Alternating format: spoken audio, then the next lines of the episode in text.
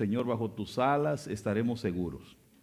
Por lo tanto, Señor, hoy estamos poniéndonos en tus manos, declarando que nuestra casa, Señor, es bendita, nuestra casa está guardada, Señor, por ti.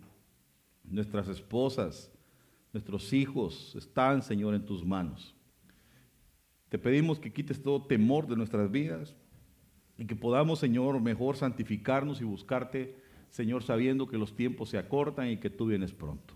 En el nombre de Jesús, bendecimos este momento y declaramos que tu presencia está en medio de nosotros. Amén, amén y amén. Dele un aplauso al Rey, por favor. He estado hablando ah, de un tema que se llama las habilidades internas, pero hoy quiero regresar a un tema que, tengo, eh, que se llama los refugios, y quiero avanzar un poquito en este otro tema.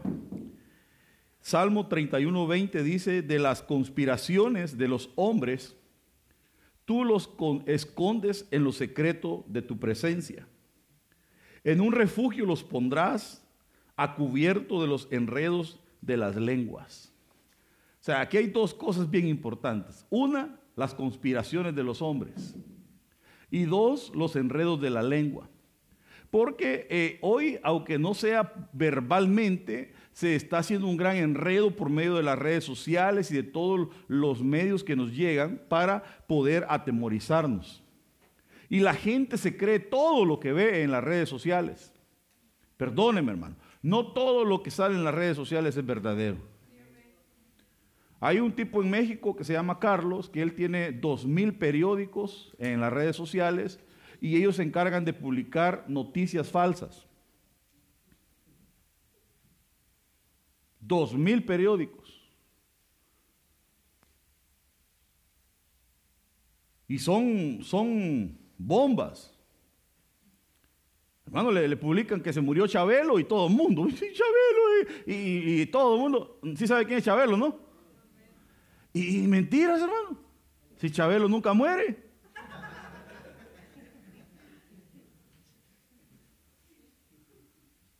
Y ahí, lo, hermano, y la gente creyendo las falsedades. Si Chabelo le regalaron una tortuga de 300 años y no la quiso porque dijo, luego se encariña uno, se mueren y, uno después se queda ahí, dice, solo. Imagínense.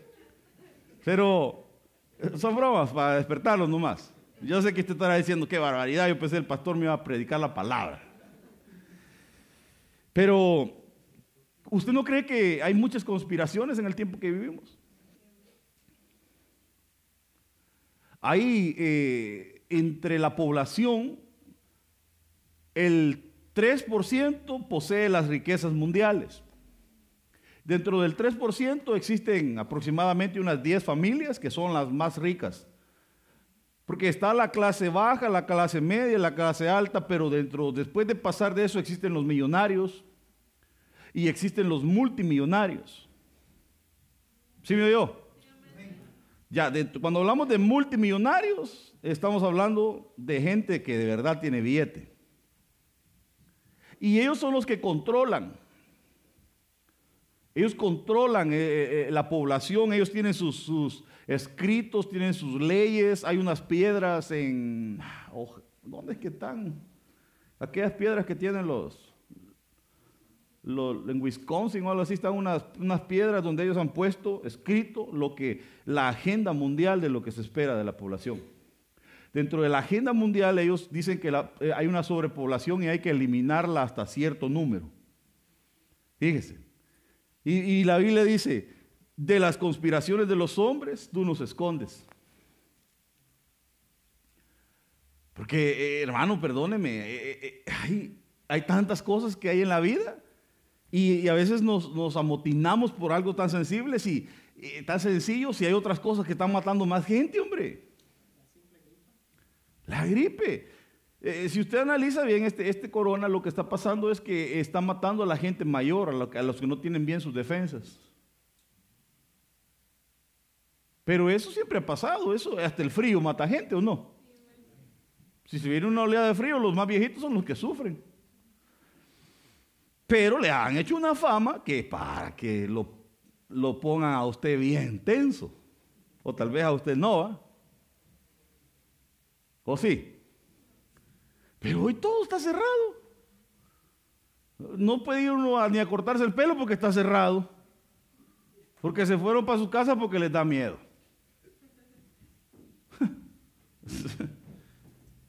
y dice, eh, eh, escondes en los secretos de tu presencia, en un refugio los pondrás, diga conmigo, en un refugio, a cubierto de los enredos de la lengua.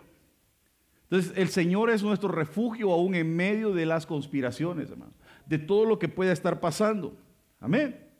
Yo siempre he creído que las conspiraciones son ciertas. Yo no sé si usted va a estar de acuerdo conmigo, pero yo sí creo eso. Y yo sé que hay muchas cuestiones que son, todas son premeditadas, fabricadas para ver cómo es que van planeando la agenda de Satanás para establecer la plataforma mundial. No digas es conspiración a todo lo que este pueblo llama conspiración. Ni temáis lo que ellos temen, ni os aterroricéis. Diga conmigo, no tengo que aterrorizarme. No hay que tener miedo, no hay que aterrorizarse. Cálmese, hombre. Amén. Entonces, no, no estemos llamando a todo conspiración, a todo lo que la gente diga, ah, hoy sí se va a acabar el mundo, y a todos los cristianos sí se va a acabar el mundo, y como que no ha leído la Biblia, ¿va? Si la Biblia no dice que el mundo se va a acabar ya.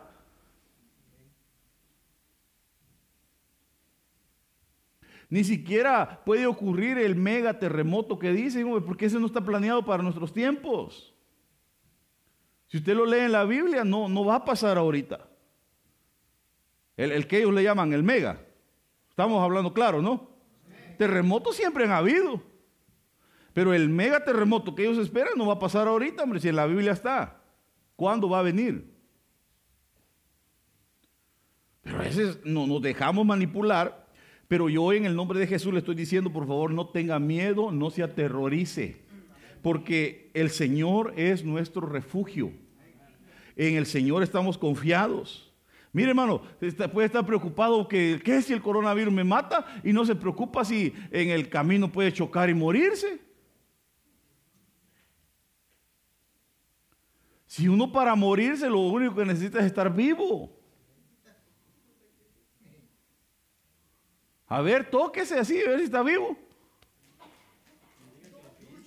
¿Está vivo? Entonces usted es un candidato para morirse. Yo siempre le digo a mi esposa, mira, ¿y qué vamos a hacer cuando en la iglesia se nos muera un hermano? Qué barbaridad, yo lo que pienso. ¿ah? ¿Usted nunca ha pensado eso? Ella me dice, ¿qué? Vos dejas de estar pensando esas cosas. Nadie se va a morir. ¿Cómo que nadie se va a morir? Yo no quiero saber quién va a ser el primero, hermano. Pero a, alguien le va a pasar. Mire, es que yo no quisiera que nadie se muriera, pero nos vamos a morir, hermanos.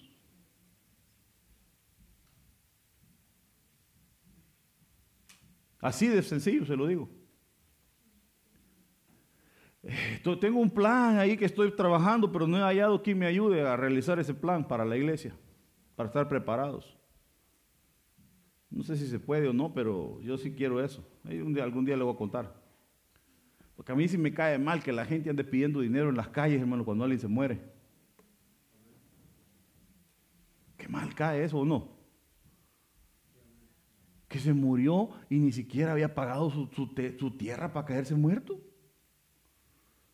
Se muere, deja chillando a la gente y los deja con deuda y todavía la gente, ay, mire, se me murió. Y andan pidiendo con rótulos en las calles. De los pocos que conozco, que hay, aquí hay algunos que ya tienen su terrenito pagado, su caja pagada. Y qué bonito, hermano, no dejar cargas, sino que morirse y decir, bueno, miren, yo ya tengo mi, mi lugar donde me van a enterrar y todavía que pague para otro más.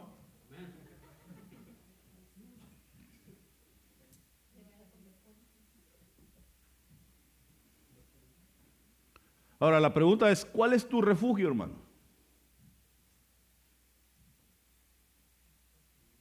Porque hay gente que tiene diferentes tipos de refugios. Hay gente que cuando eh, ya no aguanta el estrés y todo, busca el alcohol. Ese es su refugio. Y le entra, empieza, y ahí se siente bien alegre, bien elevado. Uh, y ahí se siente. Pero ¿qué pasa cuando se bajó del avión?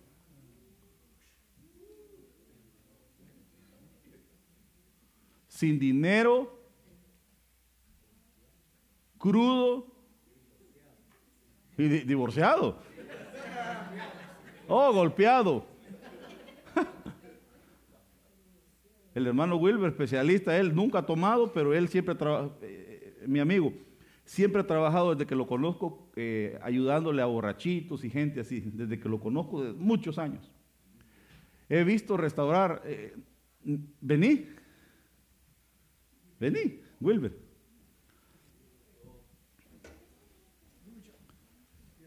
Contanos la historia de aquel que, se, que, lo llevaste, que lo recogiste, se restauró y, se ganó la lotería. Yo tengo muchos años. Póntelo aquí para que te oigan. Ah, conozco lo que es ah, lo que es grupos de alcohólicos y drogadictos, ah, especialmente alcohólicos anónimos. Mi papá fue alcohólico y drogadicto, le gustaba mucho la marihuana. Él lo tenía que amarrar porque, como dicen en México, se cruzaba entonces mis tíos los encontraban en la cantina y para que no fuera a dañar a alguien, porque es lógico, un alcohólico puede dañar o más seguro que lo dañen, porque ya está bien tomado, no, no sirve para nada. Entonces este, lo llevaban a la casa y lo tenían que amarrar, porque se quería volver a salir y para que no pasara eso lo amarraban. Pero como estaba drogado y alcoholizado, fue como yo conozco los grupos alcohólicos anónimos. Y este, mi jefe nos llevaba, cuando empezamos a, estábamos más niños, nos llevaba a los grupos a ver cómo, qué, hacía, qué pasaba ahí. Mucha gente no ah, trabaja demasiado como yo, trabajo demasiado, no tengo tiempo con mi hija y yo en todo momento ocupo a, está mi hija conmigo. La traigo a la iglesia, la llevo a la tienda, me acompaña a estos grupos también. Y, este, y para no hacerla más largo, ya me fui del tema, pero fue aparte. Conocí a una persona que tenía problemas, ah, cuando recién llegué, él vivía bien, tenía su esposa y todo, pero todo por el alcoholismo lo perdió. Terminó viviendo en un, en un, cuarto de, la de, basura de la, en San Nivel, ah, de la basura de ahí de la Lucky, creo que era de ese tiempo la tienda. Y lo volví a encontrar tirado en la calle y dije, hey, ¿qué onda? Si tú estabas bien. Sí, pero los años, el alcohol la droga dice que es una, una enfermedad uh, mortal por sus, por, por sus consecuencias. Y entonces se fue degradando totalmente, que perdió todo, perdió apartamento, mujer se fue a México. Y, cuando lo vuelvo a encontrar, viviendo en la calle, tirado, así se queda tirado en la calle. Le, dije, mira, pues, yo conozco gente que ha cambiado su vida, tú quieres, me puedes acompañar el día que quieras. Me acompañó, se empezó a restaurar, empezó a ir a, los grupos, a los seis meses este, cambió su vida, ya traía teléfono, ya se bañaba, ya otro rollo. Pero en eso se gana 10 mil dólares en esos juegos de rascales y empezó con, eh, dejó de ir al grupo, empezó con la neurosis, es lo que le ataca a la persona, la neurosis, porque trae deseos de beber y como no expulsa sus ideas, sus, ondas que trae en, su cabeza, lógico, todo le parece mal, sale el sol, le parece mal, le habla, se parece mal, porque está, una neurosis tremenda. Entonces empezó a, fallar esa persona y, y volvió a recaer Nada más demoró dos meses más en la calle, después que se salió de la casa de donde vivía con nosotros.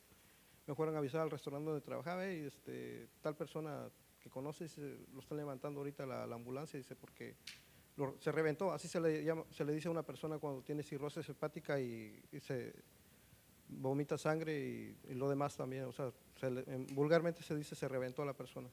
Y esa fue la historia de esa persona. Aunque hubo otra persona que aquí lo traje y él sí, bueno, esa persona se murió. Y otra persona que ayudé, lo traje aquí a la iglesia y él sigue en otra iglesia congregándose y, dejó de beber. era una persona que se la pasaba en una licor pidiendo 25 centavos todos los días, bien mugroso, bien lo más que se puede imaginar.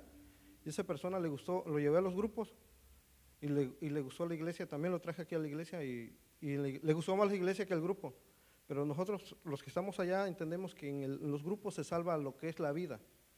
Y de ahí vas a salir disparado a, salvar tu alma, tu espíritu, a, lo que te, lo que te gusta. Y esa persona encontró la sobriedad ya pero se sintió más a gusto en la, iglesia y sigue viendo, está congregado en una iglesia y, qué bueno por él, porque ahora es una persona productiva, volvió a, conocer, a, tener contacto con sus hijos, ahora con eso sus nietos, y es una persona productiva y sobre todo que conoció a Cristo y sigue, sigue en ese camino. Y ya no les, robo más el tiempo, sorry.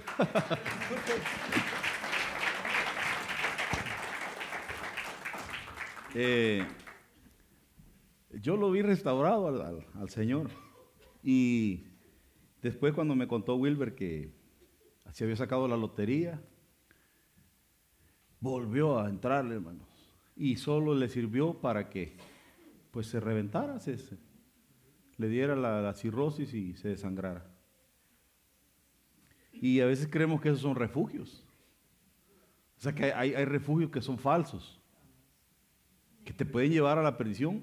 Y ya aprendimos un término, ¿verdad? Que el que dice, ay, lunes otra vez, ay, ¿por qué está tan soleado? Ay, ¿por qué está lloviendo tanto? A eso se le llaman neuróticos.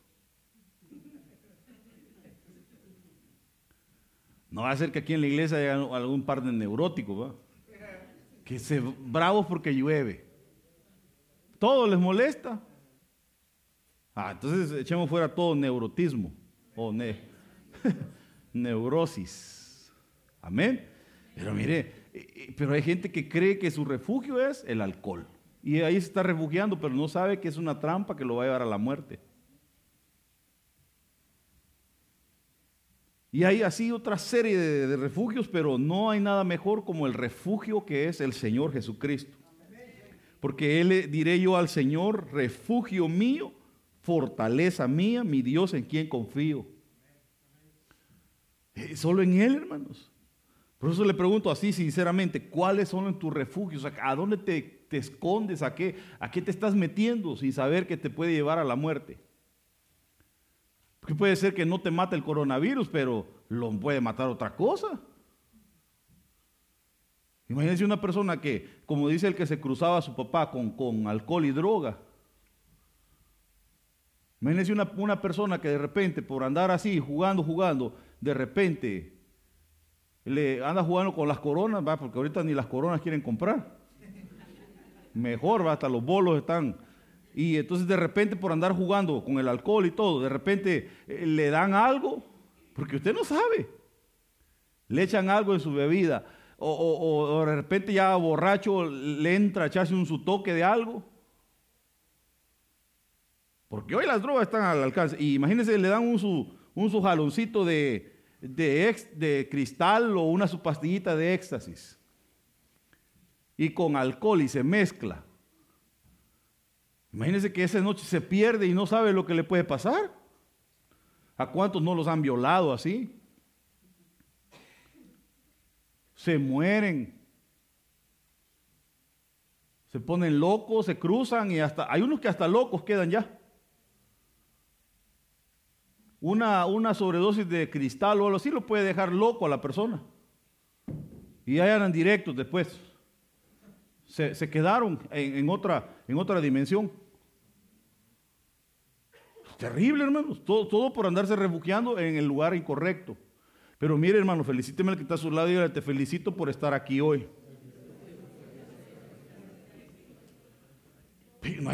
mire, con el Señor usted aquí no va a tener dolores de cabeza, al contrario, se le van a ir.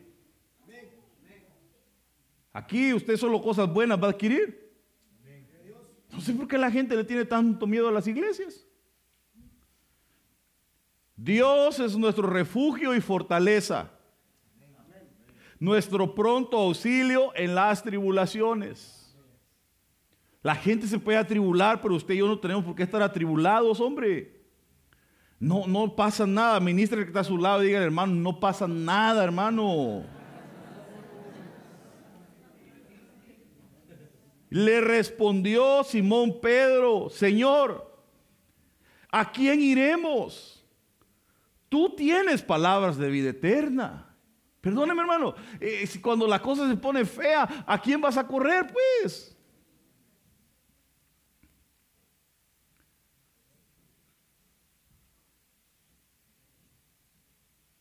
¿A quién vas a correr si no al Señor? Y nosotros hemos creído y conocemos que tú eres el Cristo, el Hijo del Dios viviente. Jesús le respondió, no os he escogido yo a vosotros los doce y uno de vosotros es diablo. O sea, interesante porque aún dentro, el estar en la iglesia no te garantiza la salvación, la seguridad. Aún dentro de la iglesia hay diablos.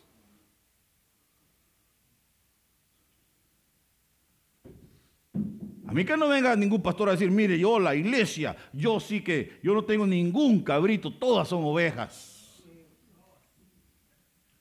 En mi iglesia todos son santos. Perdóneme, si Jesús era el mejor maestro que existía y le dice, uno de ustedes doce es diablo. Y eran doce. Aquí hay 50, 60, ¿cuántos diablos habrán? Pastor, me está diciendo diablo. Bueno, mire, si le arde, sóbese. Si le pica, rásquese. Pero si vamos a buscar al Señor, busquémoslo de todo corazón. No nos vayamos a estar autoengañando. No vayamos a creer que un tiempo voy a estar ahí para ver cómo me va, a ver si, si se me calma y ya después voy a ver si vuelvo mis andadas. mire hermano, no juegue con Dios. Las recaídas son peores. Ese hombre ya estaba bien, hermano, se había levantado y mire, ya trabajaba y hasta se sacó la lotería. Con 10 mil dólares hubiera puesto su negocio, algo hubiera hecho, se hubiera ido para México. Ya estaba restaurado, no, pero le volvió a entrar. Mire, en dos meses se le dio el patatush. Cuidado. Habla de Judas Iscariote, hijo de Simón, porque este era el que iba a entregarle y era uno de los doce. Y todavía el Señor le dice, entre ustedes hay un diablo. Y solo eran dos hermanos. Y los once preguntaron, ¿seré yo, Señor? ¿Seré yo, Señor? ¿Seré yo, Señor? ¿Seré yo, Señor? Y llegaron los once y solo quedaba Judas.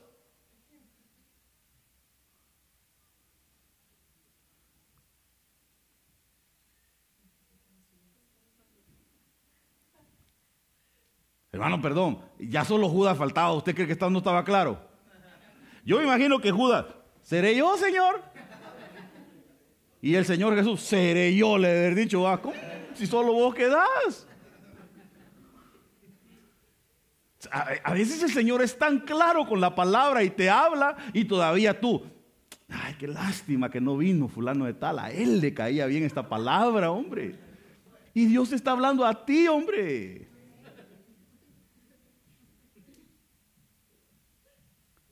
Entonces, a veces nos parecemos a Judas. Porque Dios te está hablando directito, así la palabra, confrontándote y tú rechazándola. Tú todavía diciendo, ¿seré yo?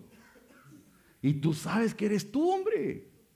Que Dios está hablando y te está confrontando y te está diciendo, hijo, es tiempo que cambies. Mis planes para ustedes solamente yo lo sé, dice el Señor. Y no son para su mal, sino para su bien Voy a darles un futuro lleno de bienestar. Es que mire, los planes suyos, los planes que Dios tiene para usted, solo Él los conoce, tú no los entiendes. Puede ser que hoy para ti parezca algo difícil lo que estás viviendo, en tu vida, en tus circunstancias, en lo que sea, y tú no entiendes que Dios tiene planes para tu vida y que son buenos, hombre que lo único que tienes que hacer es agarrarte de la mano de Dios, confiar, creer y saber que Dios todo lo tiene en control y que te va a ir bien. No renegar, no ponerse a llorar, no buscar otro refugio, sino agarrarte de la mano de Dios. Porque hay gente que cuando vienen estas circunstancias difíciles, los que hacen es huir de Dios en vez de buscarlo más. No vinieron a la iglesia por andar ahí en el Costco peleando por el papel.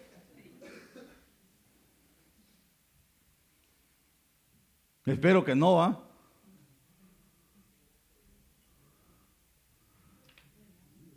Allá andaba, le a la hermana Julita, usted era la que andaba peleando por el papel. Me vio, me dijo ella, pero, pero, pero me estaba bromeando ella también a mí.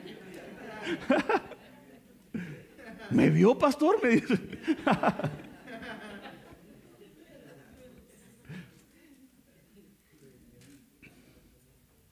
Pero el Señor dice, yo les voy a dar un futuro lleno de bienestar, hombre. Póngase a pensar, usted no conoce a nadie que tenga coronavirus. ¿Cuál es el problema? Diferente que alguien me diga, pastor, mire mi vecino, yo vi cuando le dio y cayó ahí, mire, y la ambulancia llegaron como que eran astronautas a llevárselo, pastor. Pero usted no conoce a ni uno, ni a una persona que conozca a otro, conoce.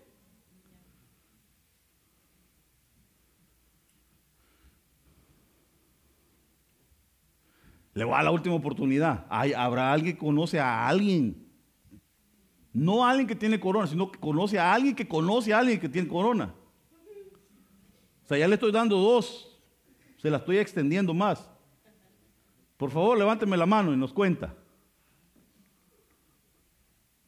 Nadie.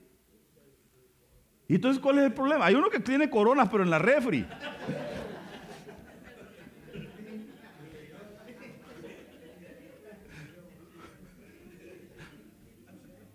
Le dio virus y tiene coronas. Qué bárbaro. ¿eh?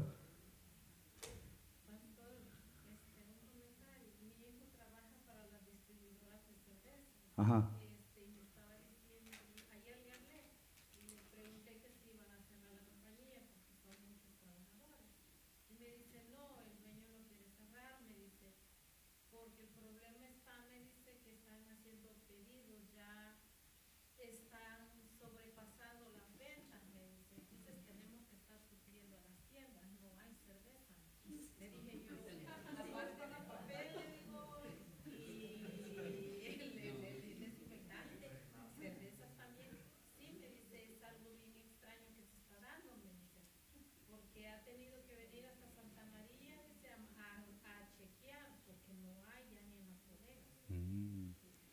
Ahí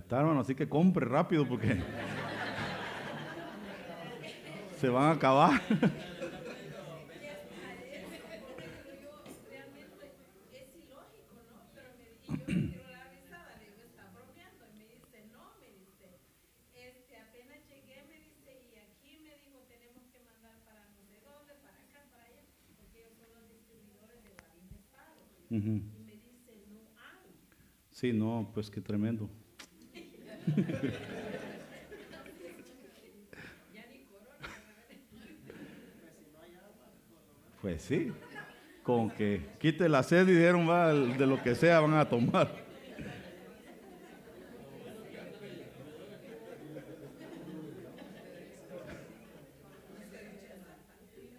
Tú, Dios mío, proteges a los que son maltratados y los libras de la angustia. Dios te puede librar de la angustia. Y también Dios a los que son maltratados los libra. A su tiempo hace justicia. Los que te conocen confían en ti, pues nunca los, los abandonas cuando te buscan. Cuando te buscan. Dios no abandona a los que le buscan, pero a los que no le buscan sea, tú quieres que Dios te ayude, tú quieres que Dios no sea parte de ti, búscalo. Amén. Confía en Dios, hermano. Por tanto, no tengan miedo. No tengan miedo. Pues yo soy su Dios y estoy con ustedes. Mi mano victoriosa les dará fuerzas y ayuda mi mano victoriosa siempre les dará su apoyo. Es que Dios no te va a dejar, Dios está contigo, está conmigo, hermano. ¿A quién tengo en el cielo? A nadie más que a ti. Contigo a mi lado, nada me falta en este mundo. Ya casi no tengo fuerzas, pero a ti siempre te tendré. Mi única fuerza eres tú. O sea, que, diga, mire, yo ya, ya siento, pastor, que arrastro los pies. Ya siento que mis fuerzas se están agotando, pero si tú tienes al Señor, tienes las fuerzas del Señor. Dice, dice este salmista, si te tengo, mis fuerzas se están acabando, pero si te tengo a ti, ¿qué más quiero? Ya casi no tengo fuerzas, pero a ti siempre te voy a tener. Y tú eres mi única fuerza. Los que se apartan de ti acabarán por ser destruidos. Los que no te sean fieles acabarán perdiendo la vida. ¿Quiénes pierden la vida? Así que si algún hermano aparece con que le dio coronavirus y se murió, de seguro que no era fiel.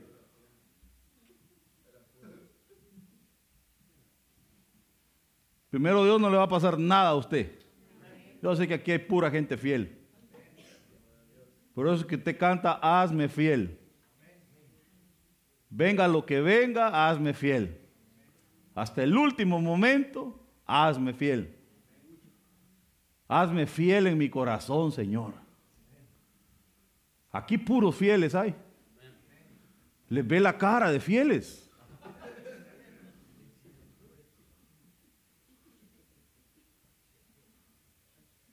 ¿Quiere conocer la cara de un fiel?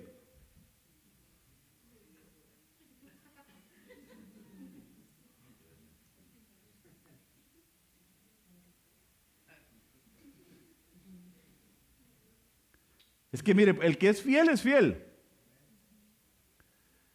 La mujer, preocúpese, si su marido no le paga los diezmos al Señor, no le tenga mucha confianza, porque no es fiel. Si no le es fiel al Señor, tampoco a la mujer le va a ser fiel. Pero si tu marido es fiel al Señor y dice siempre voy a apartar lo que es del Señor, porque yo, yo honro al Señor, yo soy fiel al Señor. Mire, mujer, usted tiene un marido fiel. Descuídese de ese hombre. Ese hombre a usted la ama y la va a respetar.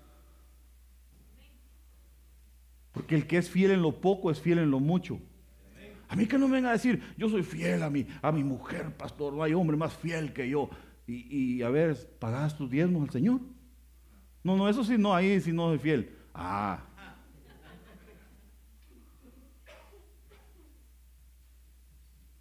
Porque mire, el que miente en lo poco, miente en lo mucho. El que roba en lo poco, roba en lo mucho. ¿O no? Así que usted como mujer eche el ojo a su marido. Qué, barbaridad en el aprieto que los puse ya. Los que no se han casado y se van a casar antes de, antes de casarse, mujeres jóvenes, vean al muchacho. Lo primero que tienen que ver en él es que no, bueno, que no sea agresivo, ¿va? Porque si de novio ya le grita y le pega o le agarra feo, ya déjelo de una vez. Ese, ese le va a pegar cuando se casen. Pero lo otro que tiene que ver es si, si es fiel al Señor cuando andan de novios o de amigos. Porque si no le fiel al Señor, ah, es un gran mañoso eso. ¿Por qué le hablo así? Porque la Biblia lo dice. ¿Robará el hombre a Dios? ¿En qué te hemos robado? Le dijeron. Pues ustedes me han robado, le dice el Señor, en sus diezmos y ofrendas.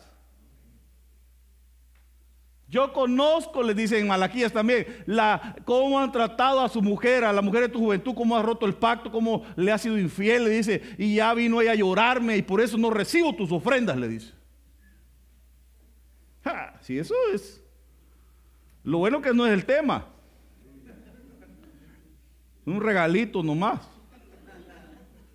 Esa es como una vacunita en contra de las plagas. Porque eh, ese virus ya lo, lo catalogaron como una pandemia, ¿verdad? Y esas son, son esa especie de plagas que vienen. Y el Señor dice que Él, el, que paga diezmo y ofrendas, va a reprender los devoradores, va a reprender las plagas. Y todavía va a estar el hombre ahí, Señor, líbrame del coronavirus. No permitas que, que, me, que me vaya a tocar a mí, tu hijo, el más guapo de la iglesia. Eh, eh, ¿Y, qué estás haciendo para que el Señor te reprenda las plagas?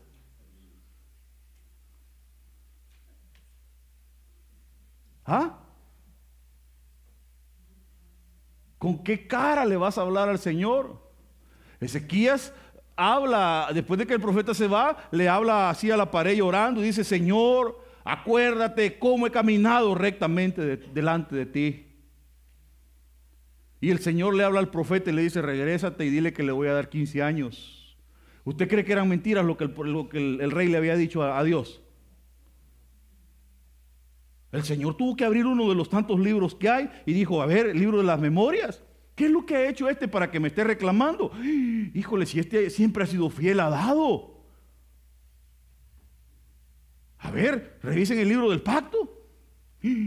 Revisen el, libro eh, de la vida. También ahí está. No, no, no. Vayan a decirle a este man que le vamos a dar 15 años.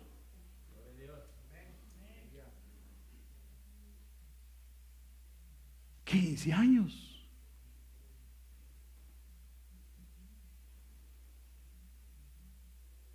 ¿Y con qué cara le vamos a hablar nosotros al Señor si somos infieles? Señor, ah, doble coronavirus.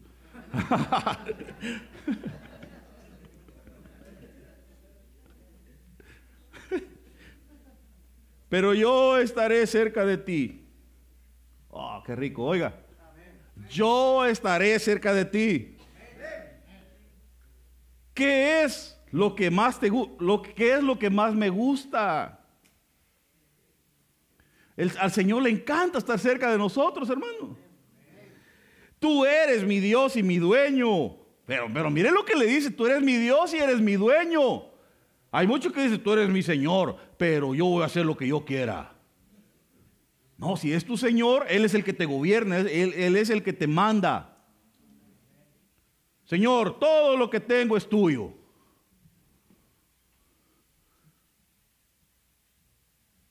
¿Todo? Dice el Señor. Sí, Señor, todo. Menos mi dinero.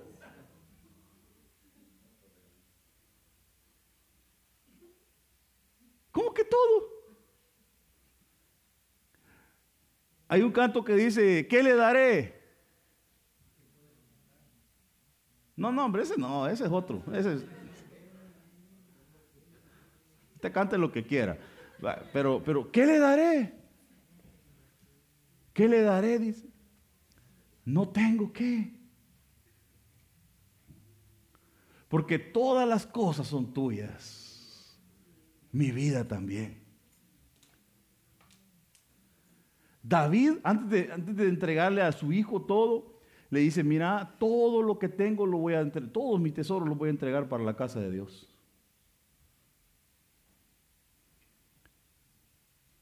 Dios, eh, el Señor se dio todo por ti. Jesús eh, era Dios y, no escatimó el ser igual a Dios y se despojó de sí mismo tomando hombre de, eh, forma de siervo y, no llegó hasta ahí, sino que se fue hasta la, la, humillación más bárbara que podía haber, que era muerte de cruz, muriendo desnudo y todo, y todo fue por ti, para salvarte. Ahora yo pregunto, si el Señor se dio todo así por ti, ¿cuánto te das tú por Él?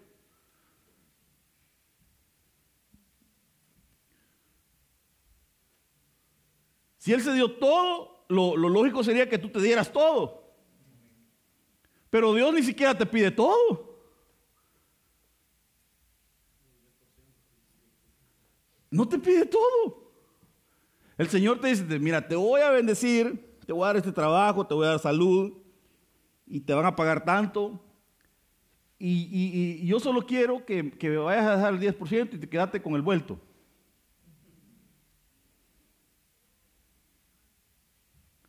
Hay gente que, no le alcanza el 90, mucho menos el 100.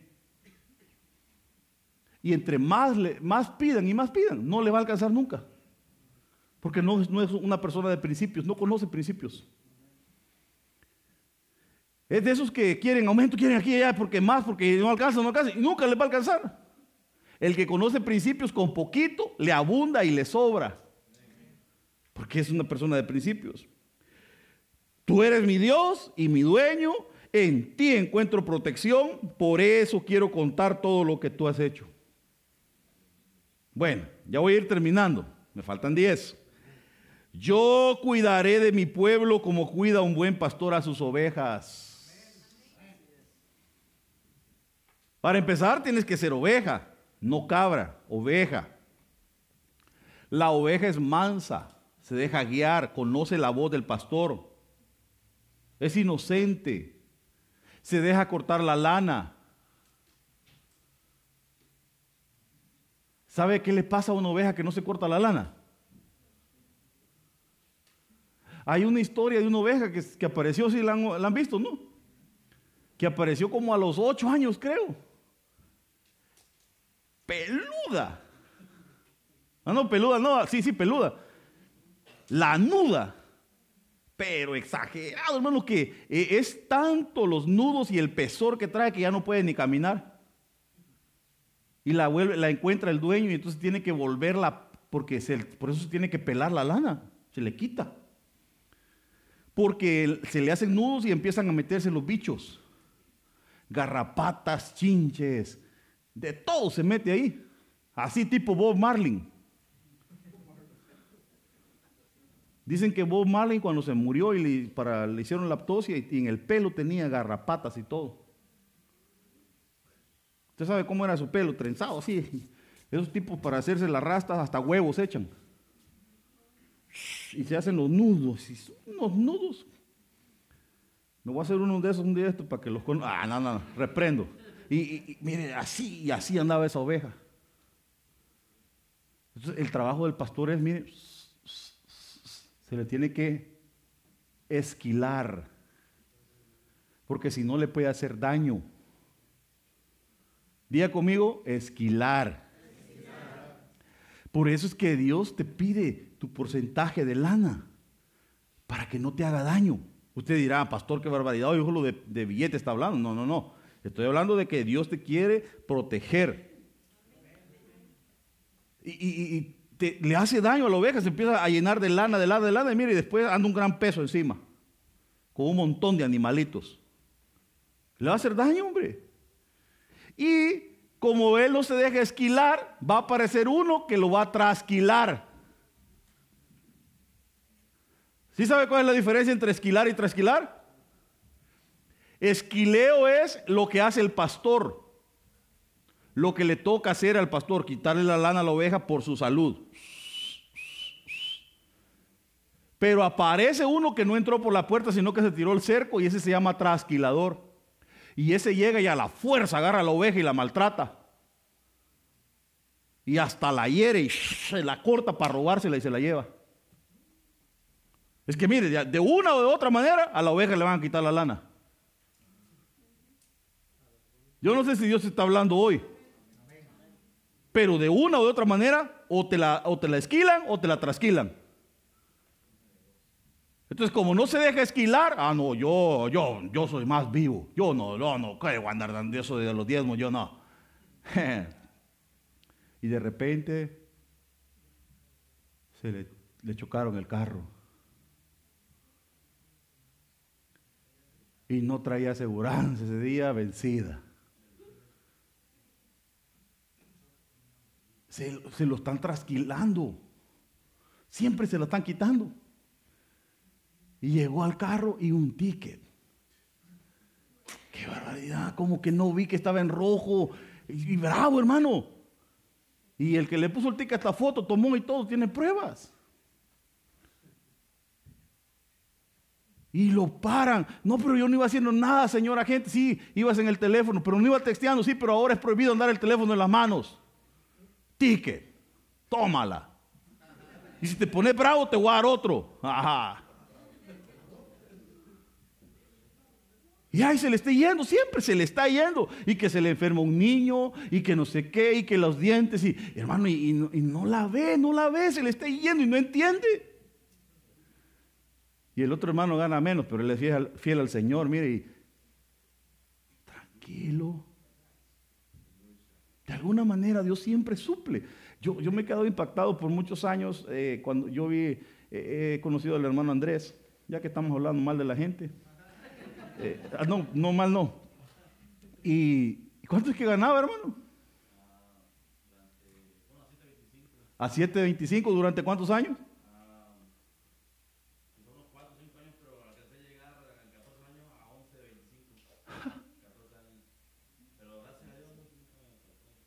No, es que yo me quedaba admirado y decía, ¿y cómo le hará con tanto chiquillo? Mire, hermano, y, bueno, para.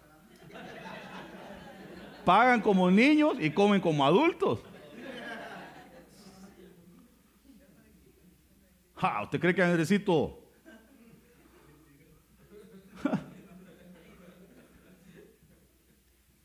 y, y, no trabajaba Carmen, Solo él mantenía la casa pagando el apartamento y todo. eso sí, siempre a sus retiros. Ellos siempre han ido a sus retiros, ellos, ellos los pagan y todo. Una vez, no sé qué pasó, un problema ahí, me dijo, mire, ¿qué hago? Sálgase, le digo yo. Yo ni sé por qué le dije así, yo después dije, yo creo que ya metí las patas con este hermano. Yo le dije, bueno, mire, yo no sé cómo lo hacer, sálgase y a mí si pongo un, pone un taller, vuelve a ser mecánico algo, no me acuerdo si fue, ¿a qué fue a trabajar unos días? Oh, sí, a instalar gabinetes y eso, y de repente, pues no se estaba dando la cosa, y entonces lo vuelven a llamar de la compañía. Pero ahora ya lo necesitaban a él y le estaban ofreciendo mucho más de lo que le pagaban antes. Es que Dios es fiel y a su tiempo va a responder. Pero yo me quedaba admirado, 11, 8.75 por cuatro años.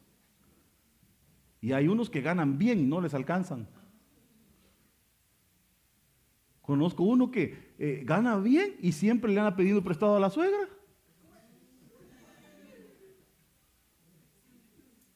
Y ganan billete, hermano. Pero no conocen el principio.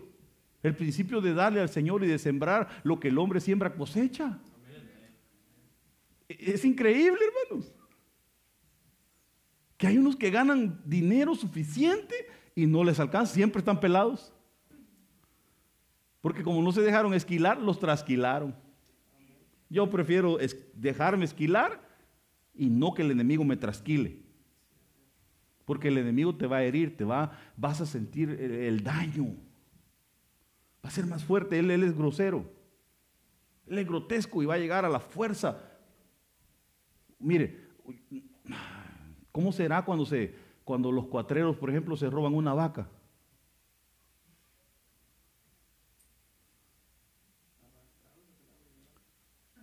Mire, pongámonos a pensar, si usted se va a robar una vaca, ¿cómo le hace para llevársela?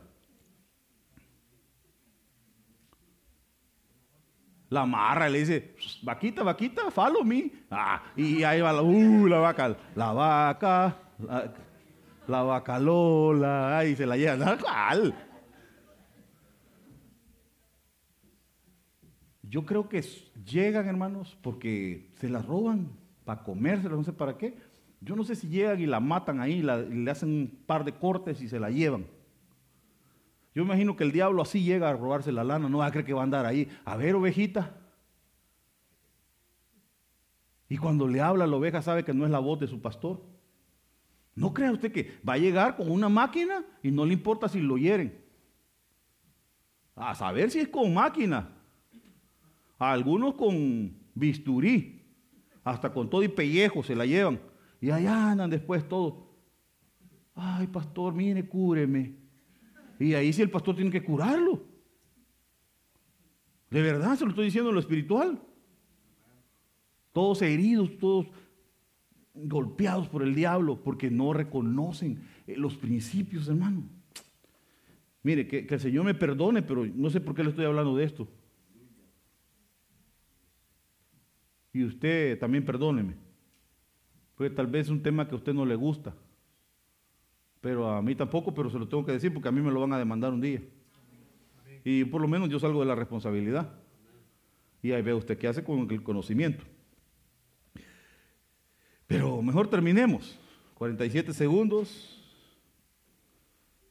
Pon tu vida en las manos, pon tu vida en sus manos, confía plenamente en Él y Él actuará en tu favor.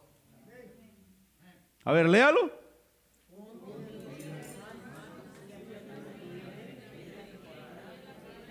¿Tú quieres que Dios actúe a tu favor?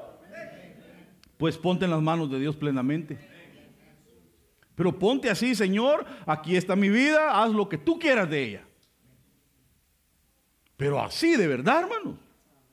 No de que, Señor, aquí estoy, pero, pero mira, Señor, yo quiero seguir ahí. No, no, no. Ponte las manos de Dios plenamente y deja que el Señor actúe a tu favor. Él peleará por ti. Ciertamente el bien y la misericordia me seguirán todos los días de mi vida y en la casa del Señor moraré por largos días. Gloria a Dios. Bueno. Ah, ya, paremos.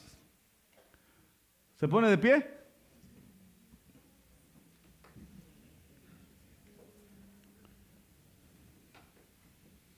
Quiero bendecirlo.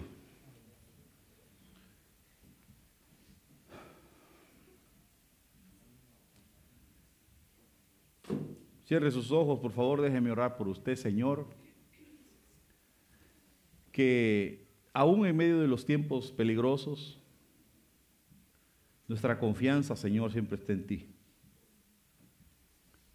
Aún en medio de las pestes aún en medio de las calamidades, del terror, del miedo, aún a pesar de que los pueblos se amotinan, Señor, tú nos das la calma. Nuestra confianza está en ti. Nuestra esperanza está en ti, Señor. Te hemos puesto por abrigo sobre nuestras vidas, por refugio. Nos hemos metido bajo tus alas, Señor, y estamos protegidos porque, Señor, confiamos plenamente en ti. Yo creo en ti, Señor. Yo tengo mi esperanza puesta en ti, Señor. Yo sé que si vivo, para ti vivo, si muero, para ti muero, Señor. Pero que de una o de otra manera, Señor, te pertenezco y que un día, Señor, voy a estar contigo, Señor. ¿Por qué he de temer? ¿Por qué he de aterrorizarme, Señor, si, si en ti estamos confiados? Tú eres nuestro refugio, tú eres nuestra esperanza, tú eres nuestra provisión. No nos dejarás ni nos desampararás. Lo tengo muy claro, Señor. Nunca me has dejado y sé que nunca me dejarás. Dale gracias al Señor, hermano, un momento. Mira, eh, hay tantas noticias, tantas cosas que cuentan, pero a ti no te ha pasado nada. Tu casa está